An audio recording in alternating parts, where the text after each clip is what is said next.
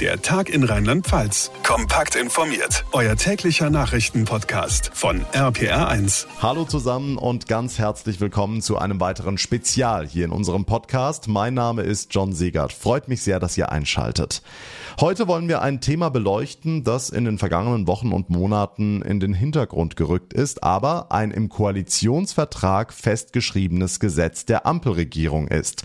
Die Legalisierung von Cannabis. Da wurde schon eine ganze Menge Menge drüber diskutiert. Das wird schon seit Jahren gefordert. Die einen freuen sich drüber, hoffen auf legales Kiffen. Andere warnen vor den Folgen dieser Legalisierung. Über die Bedenken und Auswirkungen wollen wir heute im Detail sprechen. Dazu haben wir wieder einige Experten hier im Podcast zu Gast. Doch vorher wollen wir mal klären, wie denn eigentlich gerade der Stand der Dinge in der Frage ist. Wann soll Cannabis denn legal erhältlich sein? RPA1-Reporterin Franka Wolf, gibt's da einen Fahrplan von der Ampelregierung? Also Stand jetzt will Bundesgesundheitsminister Lauterbach einen ersten Gesetzentwurf zur Cannabisfreigabe bis zum Herbst vorlegen. Und das muss er auch, denn der Haushaltsausschuss im Deutschen Bundestag macht Druck und droht mit einer Sperre von Geldern, falls das Gesetz nicht mehr in diesem Jahr beschlossen wird. Das Ganze soll dann so aussehen, lizenzierte Bauern sollen den Hanf anbauen und lizenzierte Läden den Stoff dann verkaufen. Die Käufer müssen mindestens 18 sein und es reicht, wenn sie beim Kauf ihren Ausweis vorlegen. Eine Datenbank plant die Ampel wohl nicht. Es wird allerdings eine feste Obergrenze geben, wie viel sie kaufen dürfen. Im Gespräch sind da aktuell maximal 20 bis 30 Gramm. Mit der geplanten Legalisierung wollen SPD, Grüne und FDP den Schwarzmarkt komplett trockenlegen. Kritik kommt von der deutschen Polizeigewerkschaft. Sie fordert eine Kombination aus Bußgeldern und Beratungen, um Menschen von Cannabis fernzuhalten. Also spätestens bis Jahresende will die Ampel einen ersten Gesetzentwurf vorlegen zur Legalisierung von Cannabis. Die Infos von Franka Wolf. Dank dir. Mit ihrer Ankündigung, Cannabis legalisieren zu wollen, reagiert die Ampelkoalition auf die Forderung vieler, vieler Menschen, die das schon seit Jahren fordern und jetzt entsprechend begrüßen. Es gibt aber auch, wie bei allen Themen, das große Team Vorsicht, zu dem unter anderem die Krankenkasse IKK Südwest gehört. Sie lehnt die Legalisierung von Cannabis nicht grundsätzlich ab, aber sagt, man muss doch sehr aufpassen. Matthias Gessner ist der Pressesprecher der IKK Südwest. Herr Gessner, warum? Was sind Ihre Bedenken? Wir sehen in den vergangenen Jahren auch in der Region, in Rheinland-Pfalz, immer mehr Fälle von Menschen, die nach dem Genuss von Cannabis zum Arzt gehen mussten. Das sind dann Konsumenten, deren psychische Verfassung sich in der Folge dann krankhaft verändert hat. Also das sind Leute, die zum Beispiel Psychosen, Amnesien oder seelische Beschwerden entwickelt haben. Auch Sucht spielt dabei eine Rolle. Und wenn jetzt eine kontrollierte Abgabe kommt, heißt das nicht automatisch, dass diese Folgen und Gefahren für Gesundheit nicht mehr auftreten können. Die vermeintliche Schranke dann, Ü18 oder generell eine Altersbeschränkung, hindert dann auch Kinder und Jugendliche nicht automatisch daran, Cannabis zu konsumieren und sich möglichen Gefahren auszusetzen. Diesen Effekt konnte man bei Alkohol und Zigaretten ähnlich beobachten. Okay, das heißt, die landläufige Meinung, Cannabis ist doch eher harmlos, was sich so die letzten Jahre ein bisschen durchgesetzt hat, teilen Sie aus Ihren Erfahrungen also nicht? Es gibt Gesundheitsgefahren. Diese Gefahren müssen wir aussprechen und darüber ist es auch unsere Pflicht aufzuklären. Was fordern Sie von der Politik oder was würden Sie sich wünschen? Für uns ist es wichtig, dass Konsumenten sich eine Meinung bilden können, was passieren kann, wenn sie Cannabis konsumieren. Und das muss aus unserer Sicht unmittelbar am Point of Sale stattfinden.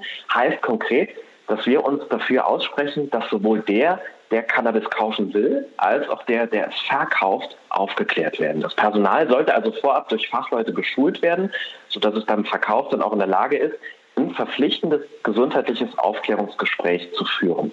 Konsum aus Genusszwecken, das ist auch ein wichtiger Punkt, der ersetzt weder die ärztliche noch eine medikamentöse Behandlung. Das bedeutet, jeder, dem der Cannabiswirkstoff THC aus medizinischen Gründen im Rahmen eines Therapiekonzepts beispielsweise helfen könnte, der sollte das auch mit dem Arzt abklären. Und auch hierüber sollten aus unserer Sicht Konsument und Verkäufer sensibilisiert werden.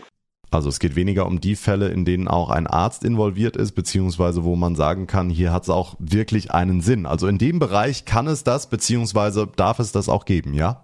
Dieser Wirkstoff, genau, Cannabis-Wirkstoff, dieser THC-Wirkstoff aus medizinischen Gründen, wenn er denn Bestandteil von einem ganzheitlichen Therapiekonzept ist, ist hilfreich und ist auch, dem ist auch nichts entgegenzusetzen.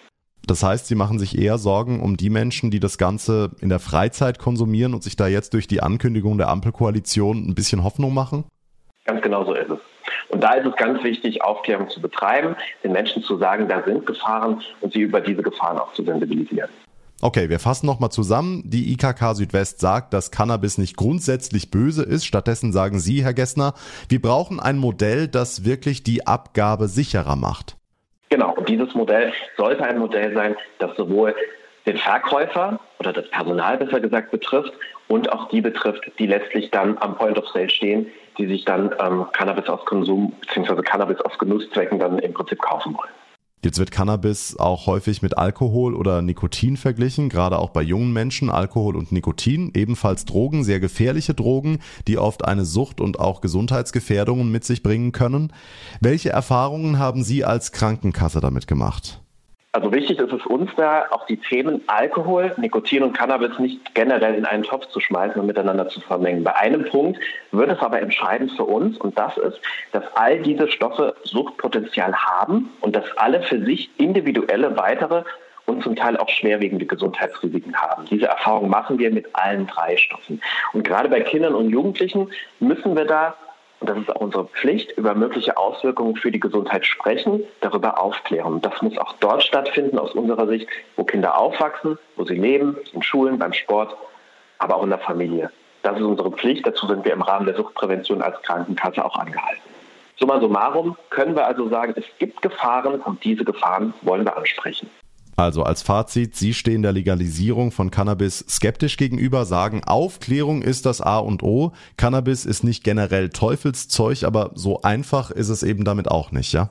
Das habe ich jetzt versucht auch darzustellen, dass es halt auch ähm, uns wichtig ist, dass man nicht diese Abgabe aus medizinischen Gründen mit ähm, Cannabis zugunsten äh, Genuss irgendwie vermengt das ist halt auch der Punkt, den wir immer kommunizieren wollen. Weil es gibt Menschen, die jetzt schwer erkrankt sind, die, ähm, was sind jetzt nochmal für Erkrankungen, die beispielsweise, ähm, ich glaube, MS gehört dazu, ich muss mir das auch nochmal angucken, ähm, die, ja, denen das auch hilft. Und das unterstützen wir. Und das ist halt auch für uns der Punkt als Krankenkasse, und da sind die Kollegen anderer Krankenkassen ganz ähnlich aufgestellt. Ähm, Cannabis als alleiniges Therapiemittel oder als alleiniges Medikament ähm, ist für uns nicht das Thema. Für uns ist es wichtig, dass es in einem ganzheitlichen Therapiekonzept auch ähm, stattfindet. Das heißt, als, sagen wir mal, on top, on top ist vielleicht das falsche, falsche Wort, oder als Zusatz, dann, wenn andere ausscheiden, beziehungsweise andere Arzneimittel, andere Medikamente nicht helfen. Das vielleicht noch so für Sie für den Hintergrund. Matthias Gessner, Pressesprecher der IKK Südwest. Vielen Dank für das Gespräch. Gebt das Hanf frei, hat Stefan Raab schon vor 20 Jahren getextet und die Ampelfraktion im Bund hat es sich auf den To-Do-Zettel geschrieben, die Legalisierung von Cannabis. Erwachsene sollen ihr Gras in lizenzierten Geschäften ganz offiziell kaufen können. Anbau, Handel und Konsum werden entkriminalisiert. Gut soweit, aber was ist mit den Minderjährigen? Opfern wir den Jugendschutz für den legalen Joint? Fragen wir nach beim Experten. Dr. Herbert Lehnhardt kümmert sich seit fast 30 Jahren Jahren um Jugendliche mit Drogenproblemen und zwar im Reha-Zentrum Donnersberg in Kirchheim-Bolanden, einer Einrichtung der evangelischen Heimstiftung. Herr Lehnert, als Arzt, was sagen Sie zu Gebt das Hand frei? Also sicherlich werden damit Menschen, die Cannabis gelegentlich zur Entspannung rauchen, entkriminalisiert. Auf der anderen Seite wird der Eindruck erweckt, die Droge sei harmlos, Ohnehin wird legales Cannabis sicherlich teurer, als viel teurer, womöglich sogar als illegales Straßencannabis, sodass der illegale Markt auf jeden Fall weiter bestehen wird. Okay, wie viele Cannabis-Patienten haben Sie in Kibo? Also wir haben im Jahr hier der, im Reha-Zentrum etwa 300 Patienten zur Aufnahme und davon sind drei Viertel etwa Konsumenten von Cannabis. Die drei klassischen Drogen, die im Bereich junger Erwachsener und Jugendlicher auftreten, sind eben Alkohol, Cannabis und Amphetamine. Wenn Cannabis nicht harmlos ist, was macht es mit einem jungen Gehirn? Vereinfacht gesagt beginnt mit der Pubertät eine lange Phase, während der sich das äh, Kinderhirn zu einem Erwachsenengehirn entwickelt. Und genau dieser Prozess wird durch regelmäßigen oder täglichen Konsum von Cannabis deutlich gestört. Das Weitere ist auch bei Kiffern überzufällig häufig. Sie verlieren die Lust, sich im Alltag zu engagieren, insbesondere auch in der Schule oder in der Berufsausbildung, dem Studium. Und das sehe ich halt als Riesengefahr, sagen wir mal, wenn Cannabis freier verfügbar wird als in der Gegenwart. Jetzt gehen Sie ja auch in Schulen und klären dort die jungen Menschen auf. Müsste da mehr passieren? Ich denke, der Prozess in der Schule, also das Erarbeiten von Risiken im Umgang mit Drogen, das ist eher Aufgabe, denke ich, von Lehrkräften. Und man muss früh damit anfangen. Also unsere jüngsten Kiffer, die wir hier aufgenommen haben, beziehungsweise der früheste Beginn ist schon mit acht Jahren gewesen. Und so mit elf, zwölf ist sicherlich schon die Hälfte derer, die zu uns kommen, äh, an Cannabis gewöhnt. Dr. Herbert Lehnhardt von der Drogenreha der Evangelischen Heimstiftung in Kirchheim-Bolanden. Er sagt, die Legalisierung von Cannabis birgt eine Menge Risiken. Vielen Dank für das Gespräch.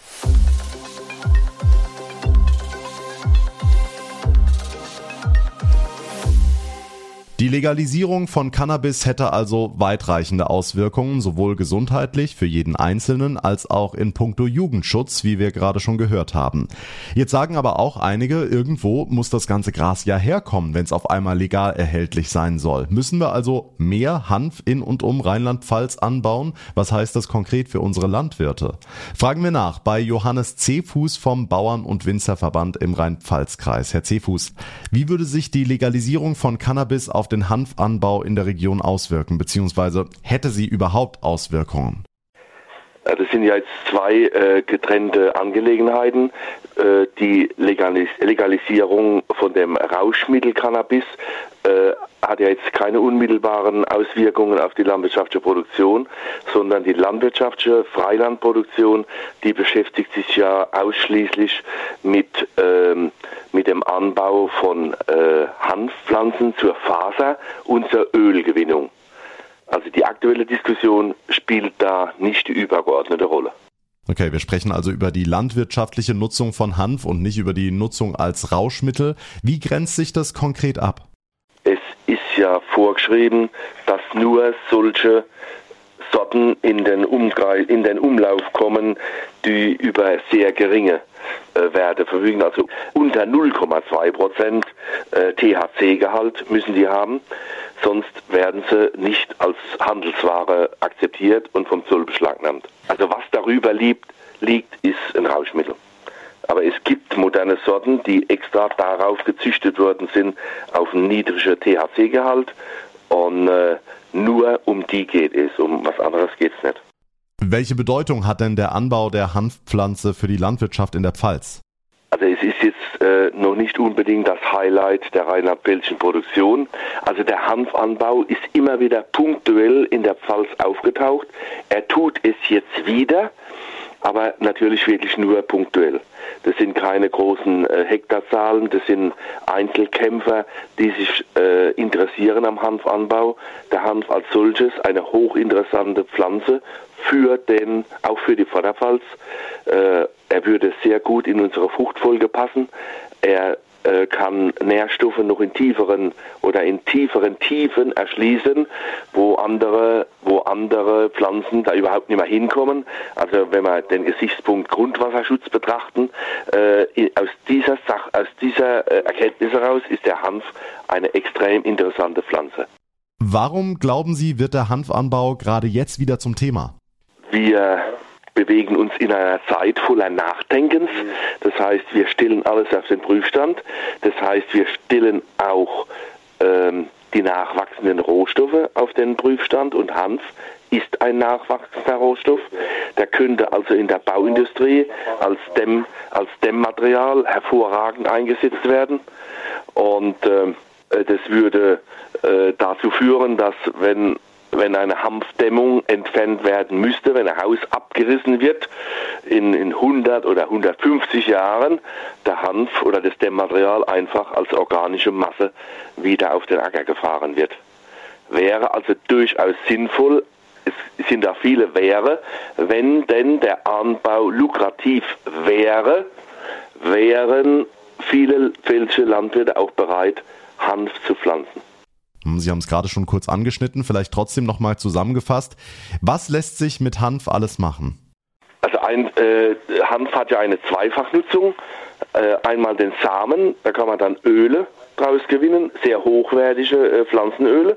Und das zweite ist ähm, ähm, das Gewinnung von, die Gewinnung von Hanffasern. Man muss sich das nicht so einfach vorstellen, dass man da einen Mähdrescher über den Acker schickt, äh, den Hanf äh, trischt wie Weizen und hinten kommt in den Tank kommen dann kommt der Hanfsamen und hinten kann man dann die Hanfseile zusammenrollen. Nein, das ist eine sehr aufwendige, sehr aufwendige Aufbereitung und äh, das erfordert auch eine entsprechende Infrastruktur.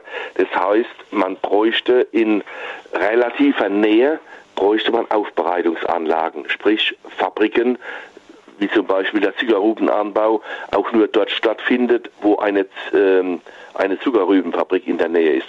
Verwendung als, äh, als äh, Isolierstoff in der Bauindustrie, als Fließstoff äh, für, für Teppiche, für Unterlage, ähm, als Dämmstoff wird er heute schon genommen in der Autoindustrie also Hanf ist extrem vielseitig und dann natürlich die traditionellen Hanfseile, also keine Kunststoffseile, sondern man kommt dann wieder zurück zu den Hanfseilen, die man ja ein bisschen außer Acht gelassen hat, weil Kunststoffseile eben nicht durch Feuchtigkeit verderben.